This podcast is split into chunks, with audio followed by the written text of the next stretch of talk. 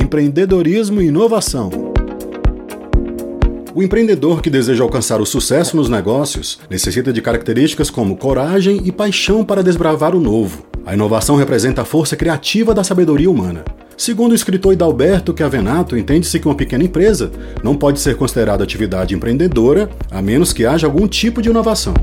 Olá, sejam todos muito bem-vindos ao podcast do PAP, um espaço para conversarmos com professores, profissionais e especialistas em diversos temas relacionados à educação e à Universidade Federal do Ceará. Este podcast faz parte do programa de apoio e acompanhamento pedagógico da Coordenadoria de Inovação e Desenvolvimento Acadêmico, a COIDEA, vinculada à EIDEA. PAP atua também em parceria com a Prograde e a Progep e visa a integração e formação de professores, técnicos e estudantes da UFC, considerados a nossa tríade humana, que dá sustentabilidade à universidade. Muito prazer, eu sou o Marlon Lima e hoje converso com o professor Abraão Saraiva, engenheiro pela UFC, mestre e doutor em engenharia de produção pela PoliUSP, é também fundador e coordenador do Centro de Empreendedorismo da UFC e coordenador de empreendedorismo da ProInter da UFC. Tudo bem, professor Abraão? Tudo bem, Marlon. Uma satisfação estar aqui, podendo contribuir com este belo programa do PAAP, né, do A Ideia, discutindo um pouco mais sobre empreendedorismo e inovação. O prazer é todo nosso. Professor, uh, eu queria saber se, o que, que o senhor acha desse pensamento do escritor Hidalberto Chiavenato de que uma pequena empresa não pode ser considerada atividade empreendedora a menos que haja algum tipo de inovação. Esse não seria, de repente, um diferencial das startups? Perfeito, né? Para responder a tua pergunta, eu posso ir ao conceito de startup. Seria um grupo de pessoas uhum. que desenvolvem e colocam em execução um modelo de negócio inovador, repetitível e escalável e, e sobre um contexto de, de, extrema incerteza. Então você viu que a palavra inovação, né, o modelo de negócio inovador, apareceu no próprio conceito de startup. Então, trazendo isso para o universo de, de, micro e pequena empresa, como o escritor citado comentou, é isso mesmo. Né? Uma empresa, para ser considerada né, inovadora, ela tem que buscar o novo né, e testar essa, essa, essas inovações junto aos seus potenciais clientes para ver a viabilidade e a aceitação dessas soluções novas. Né? uma empresa que, de alguma forma, se estagna, é, não, é, não busca é, é, novos produtos, novos processos, no, novos modelos de negócio, ela não é, uma inova, não é uma empresa inovadora e tende a ficar esquecida, né, ou, ou ser sobrepujada pelos, pelas suas empresas concorrentes. Professor, então quais são os mecanismos básicos que um empreendedor deve se atentar antes de abrir uma empresa inovadora? Eu colocaria dois pontos principais. Muito obrigado pela pergunta. Né, o primeiro é buscar capacitação permanente, independente do nível né, em que o empreendedor esteja. Uhum. Né? Não precisa ser um doutor para montar uma empresa inovadora. Né? A formação acadêmica, técnico-científica é, é bem-vinda, mas isso não é um, um, predicado essencial para você abrir uma empresa inovadora. Tem vários outros perfis de empreendedores. Então, buscar capacitação. Né? Essa capacitação é muito importante. E capacitação tanto no que diz respeito a como se gerencia um negócio, que já é algo mais tradicional, mas principalmente como se faz o processo de modelagem de um negócio inovador, partindo desde a identificação do problema, pela validação desse problema, comparação com alternativas existentes, e aí você vem com a solução que se diferencia das alternativas existentes, aí que vem o componente inovação. Uma vez esse diferencial sendo previsto, uhum. tem que se colocar em prática no sentido de, de, fazer a solução acontecer, pelo menos em nível de protótipo, é o que nós chamamos de MVP, o produto minimamente viável. Uhum. E esse protótipo, digamos assim, de forma simplificada, tem que ser testado também e validado, tanto para saber se tecnicamente a solução é melhor do que as alternativas existentes, como também o empreendedor precisa saber se as pessoas estão dispostas a pagar por aquilo e de que forma, que é a uhum. validação do modelo de negócio. Isso seria um começo, né? uma, uma, uma primeira Primeira parte. Um segundo ponto essencial para quem quer inovar é fazer conexões. E quando eu falo conexões, né, é com vários atores do que nós chamamos de ecossistema de empreendedorismo inovador. Uhum tanto do ponto de vista de investidores de risco, como é, instituições de ciência e tecnologia, que têm ali muitas vezes soluções do ponto de vista técnico, né, ambientes promotores de inovação públicos e privados, hubs de inovação. Então, essas seriam as duas dicas é, é, principais para quem quer entrar nesse universo de empreendedorismo inovador: buscar capacitação e conexões com atores do ecossistema de empreendedorismo inovador. Professor, então como criar um diferencial para minha empresa que já existe, por exemplo? Então, o primeiro ponto é ser incomodado, né? O empreendedor tem que ser, tem que ser incomodado. A despeito de ter lucros, né, resultados financeiros positivos, ele tem que estar sempre se questionando: o que é que eu posso fazer melhor? quais são os movimentos que meus concorrentes estão fazendo. Será que, eu, será que o meu cliente gostaria de ser atendido de uma forma melhor? Será que o meu cliente teria a necessidade de um novo produto, né? Pode ser um novo bem, um novo serviço. Será que internamente eu posso fazer processos diferentes? Será que como é que os meus clientes podem ter acesso e comprar os meus produtos? E a crise da pandemia trouxe muito esse aprendizado, né? É, empresas que comercializavam os seus produtos de uma forma, por uhum. exemplo, presencial, tiveram que mudar para outros canais de relacionamento e atendimento de clientes. Então, é, é, primeira coisa, de fato, é ser inquieto, né? questionar o status quo e daí partir para aquela abordagem que eu comentei anteriormente. Identificar, validar problema, ver as alternativas existentes, validar e aí avançar com o desenvolvimento do produto, né? pode ser um bem ou um serviço, e colocar em, em operação na sua empresa. Aconteceu muito isso na pandemia agora, né? Muitas empresas tiveram que se reinventar, né? Perfeitamente. É, professor, já que a minha empresa tem uma proposta inovadora agora, então como montar o preço dos meus produtos e serviços? Então, a questão da, da formação do preço, ela está muito vinculada nesse contexto de, de, empreendimentos inovadores, com aquela uhum. etapa de validação que eu comentei do modelo de negócio. Uma das uhum. variáveis é não, não somente a forma de pagar, se é por, por, por, recorrência, se é uma taxa, né, por assinatura, mas também o preço de venda, né, o ticket médio, que alguns chamam também, é, é uma variável importante para ser definida. Precisa ser validada junto aos aos potenciais clientes, né, os que vão pagar ali pelo, pela, aquele, pela aquela solução. Uhum. E basicamente nós temos a formação de preço dada de duas formas, uhum. né, que são complementares. Um é o preço baseado no custo, podemos dizer assim, então, quais custos eu vou precisar para ofertar aquele né, bem ou serviço. Uhum. Custo com pessoal, com, com materiais, com entrega, entendeu? Quando eu falo custo, é uma perspectiva ampla, envolvendo os gastos também relacionados à empresa. Então, a partir desse meu gasto projetado, eu estabeleço uma margem e informo o preço. E uma outra abordagem que é complementar é você se basear na, na prática de, nas práticas de mercado. Ou seja, quais preços os meus concorrentes, ou pelo menos as empresas que têm produtos similares, eles, eles cobram, né? Qual o preço? E a partir daí eu balizar o meu preço. Uhum. Tá bom? Então é sempre olhar para o que o mercado pratica e qual é a minha estrutura de gasto, a minha estratégia de preço, o que, que, é que, ela, que, é que ela requer. Porque muitas vezes eu posso cobrar um preço mais baixo no início para conseguir aumentar meu mercado uhum. e lá na frente aumentar um pouco o preço para aumentar as minhas margens. Ou nem aumento o preço, mas com o aumento da minha escala de produção e venda eu consigo diminuir alguns custos fixos, diluí-los e conseguir maior, maior resultado. Então, o preço passa por esses dois aspectos: mercado comparativamente e olhar a minha estrutura de gastos internos da empresa. É o que parece que essas empresas inovadoras, é, como elas oferecem um serviço muito novo, no começo elas pedem um preço muito alto por isso, né? Às vezes não vale é, a pena, né? Parece não valer a pena. Então, então é por, isso que é, é, a inovação carrega o que nós chamamos o, preço premium, né? O preço prêmio. Uhum. Como você não, muitas vezes não tem nenhuma competição por base em commodities, né, muitos fornecedores, muitos compradores, a gente, a empresa acaba tendo uma margem para cobrar um preço maior. Uhum. Se ela realmente resolver uma dor do cliente e para ele, mesmo pagando aquele preço maior, é, vai, vai valer a pena. Por isso você tem que realmente fazer essa vinculação da solução com o problema bem identificado e validado junto aos potenciais clientes, usuários. Professor, dentro da empresa, é o diretor que deve tocar os projetos de inovação? Então, essa visão, né, que a gente chama top-down, ou seja, vem de cima para baixo, uhum. ela cada vez mais está entrando em desuso. Não é que não exista mais, ela existe. Até direcionamento, alinhar com questão estratégica, alinhar a inovação com outras áreas funcionais da empresa, como o setor de marketing, setor financeiro,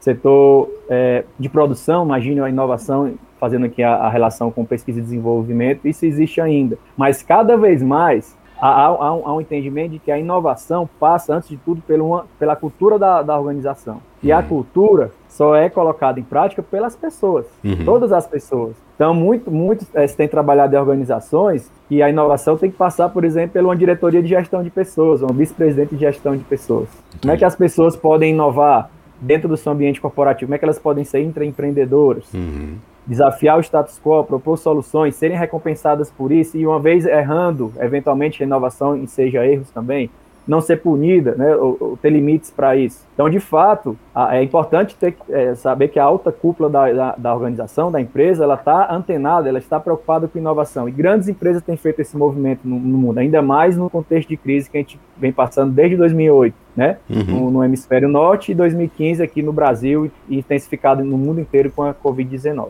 Então, há uma movimentação pela inovação e a ideia é que essa inovação tem que ir para a base da pirâmide dentro da organização. Para que uma cultura de inovação floresça na, naquela empresa. Eu imagino que o empreendedor hoje precisa buscar uma capacitação relacionada às redes sociais, né? Porque nesse contexto de pandemia e crescimento do comércio online, né? Como é que as redes sociais devem ser usadas pelos empreendedores, professor, para manter os seus negócios nesse cenário de crise? Então, uma, uma forma de, de ampliar os canais de relacionamento com clientes e até mesmo os canais de venda. Então, redes sociais não só, serve não somente para fazer o produto ser conhecido pelos seus possíveis clientes interessados, mas também já fazem link para realizar as vendas. Né? Disparam para sites, uhum. para links, para WhatsApps, né? sites que façam a, a, venda, né? a efetivação da venda em si. Então, toda empresa tem, tem aberto esse canal de relacionamento com clientes, né? e a pandemia só fez acelerar esse processo. Esse uhum. processo de transformação digital já, já estava em curso só que de uma maneira ainda lenta. A pandemia veio acelerar esse processo,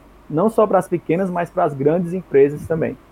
A pergunta que os empreendedores fazem é como é que eu posso é, de forma mais rápida, mais ágil, me relacionar com meus clientes, tornar meus produtos mais conhecidos e o canal digital é um meio muito utilizado para isso. É não só ofertar o produto, mas também dar, dar suporte a ele, né? Porque muitas empresas oferecem o produto online e, e tem uma parte do suporte, que um cliente entra em contato e, e muitas vezes esse canal de suporte não funciona muito bem, então acaba que você deixa de usar né, o, aquele produto ou serviço, o site, porque você não tem uma relação com, com o cliente, né? Perfeito. Quando eu falo do relacionamento, envolve não só a exposição do produto, mas justamente dar todo esse suporte né, e, criar um, algum laço de relacionamento com seus clientes. Perfeito. Professor, o senhor que trabalha no programa Cientista-Chefe de Inovação da FUNCAP, poderia falar um pouco sobre a experiência de empreendedorismo na UFC? Então, muito interessante né, saber que existe todo um ecossistema de empreendedorismo e inovação na universidade e no estado do Ceará como um todo, que vem se fortalecendo muito nos, últimos, nos últimos anos. Uhum. Falando rapidamente aqui do que tem na UFC, nós podemos citar né, algumas iniciativas bem interessantes. Né? A primeira delas, o próprio Condomínio de Empreendedorismo e Inovação, né, foi um empreendimento lançado no segundo semestre de 2020, que vem para ser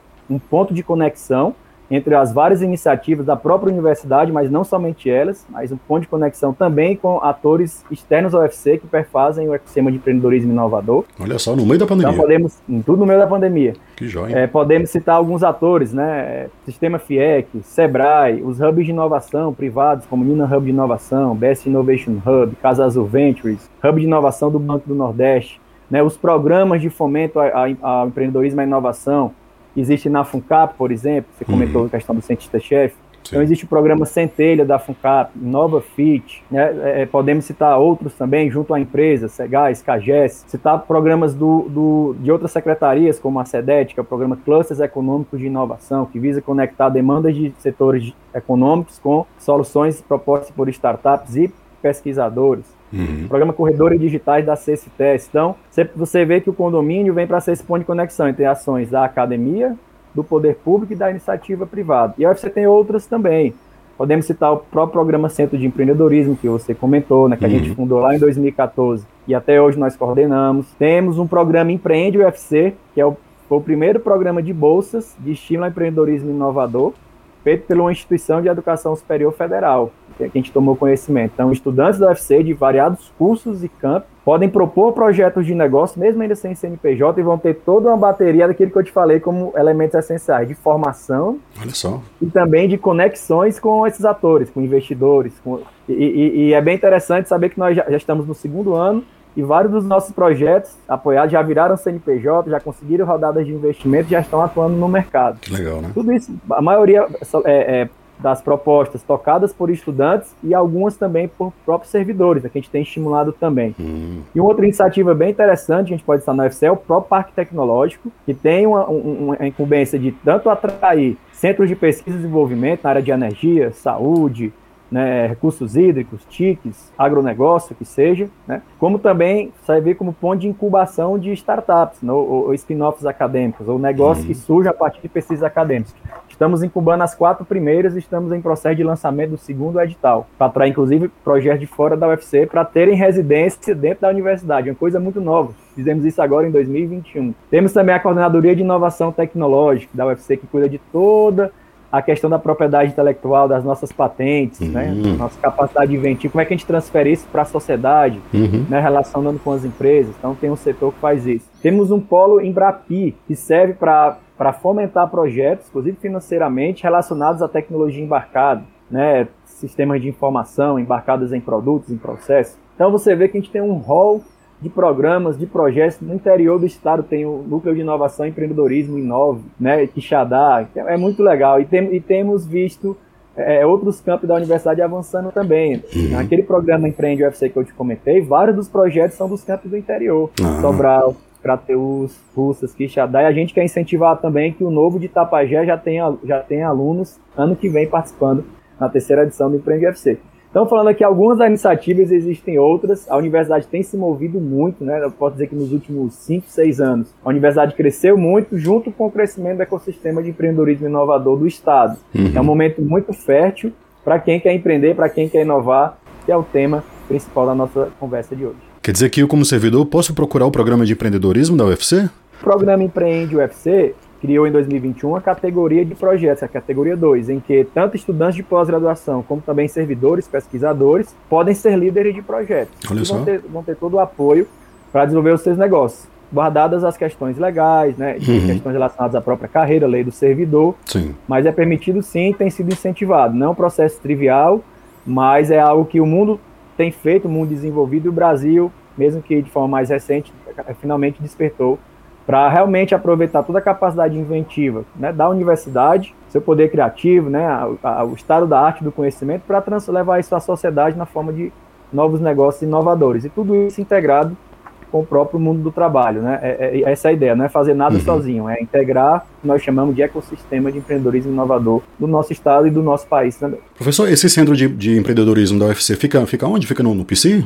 No campus do PC? Nós temos, nós temos três bases de operação. É, é o primeiro lá na, no bloco 724, fica no Centro de Tecnologia. Hum. Temos o segundo que ainda não inauguramos, que vai ser no próprio condomínio de empreendedorismo e inovação, é uma sala que a gente vai operar. E no próprio Nina Hub de Inovação, que é um parceiro que a UFC né, é, tem, né, a gente tem construído alguns, algumas iniciativas, inclusive programas de bolsas financiados pelo próprio Nina para os estudantes aqui da UFC e de outros IES. Uhum. Então nós temos também um escritório lá para ficar próximo das empresas, né? Das startups também. Então a gente tem algumas operações. Claro, nessa pandemia a gente não tem operado presencialmente, uhum. mas a gente tem, tem essa estrutura para poder operar de forma compartilhada, já que a gente tem quase 50 membros efetivos, né? Olha só. Basicamente estudantes do UFC de variados cursos e unidades acadêmicas. Se eu quiser saber mais, qual é o site que eu posso acessar de vocês? Da ProInter, né? A ProInter e no caso do sempre a gente costuma usar bem as redes sociais. Então, o Instagram, por exemplo, uhum. arroba sempre UFC. Sempre com C, né? Sempre com C, certo. que é o Centro de Empreendedorismo. Até posso anunciar aqui em primeira, assim, em primeira mão, né, é, nesse podcast, que uhum. a UFC, com a liderança da ProInter, está é, tá criando um portal de empreendedorismo e inovação, do condomínio de empreendedorismo e inovação, em que todas as informações vão estar reunidas em um local só. A gente está em processo final de lançamento, a expectativa é que lancemos ainda este ano para a nossa comunidade. Estamos ansiosos já. Então é isso, eu gostaria de informar que o canal do YouTube do PAAP conta com vários vídeos formativos. É só acessar o YouTube, digitar PAAP na pesquisa e você encontra o nosso canal. Para conhecer mais sobre o nosso trabalho, você pode também acessar paap.ufc.br. Lá estão todas as nossas informações e também todas as nossas redes sociais. Pessoal Abraão, muito obrigado por ter aceito o nosso convite e por essas informações tão ricas e inspiradoras. Só poderia encerrar para a gente? Agradeço sobremaneira pela distinção do convite, Marlon. Parabenizar pela iniciativa do PAP, da ideia, né, por trazer esse tema tão importante, tão pertinente, que cada vez mais tem chamado a atenção não só das autoridades aqui do nosso estado, do nosso país, mas muitos dos nossos estudantes e professores, né? Como podemos transformar a nossa UFC em uma universidade empreendedora. É um desafio Sim. coletivo nosso, né? Todo dia seja um aprendizado, muitos desafios, mas eu creio que a gente está no caminho certo e já estamos colhendo os primeiros frutos. Então, muito obrigado e conte com a gente. Então é isso, a todos um grande abraço e até o nosso próximo encontro. Tchau, tchau!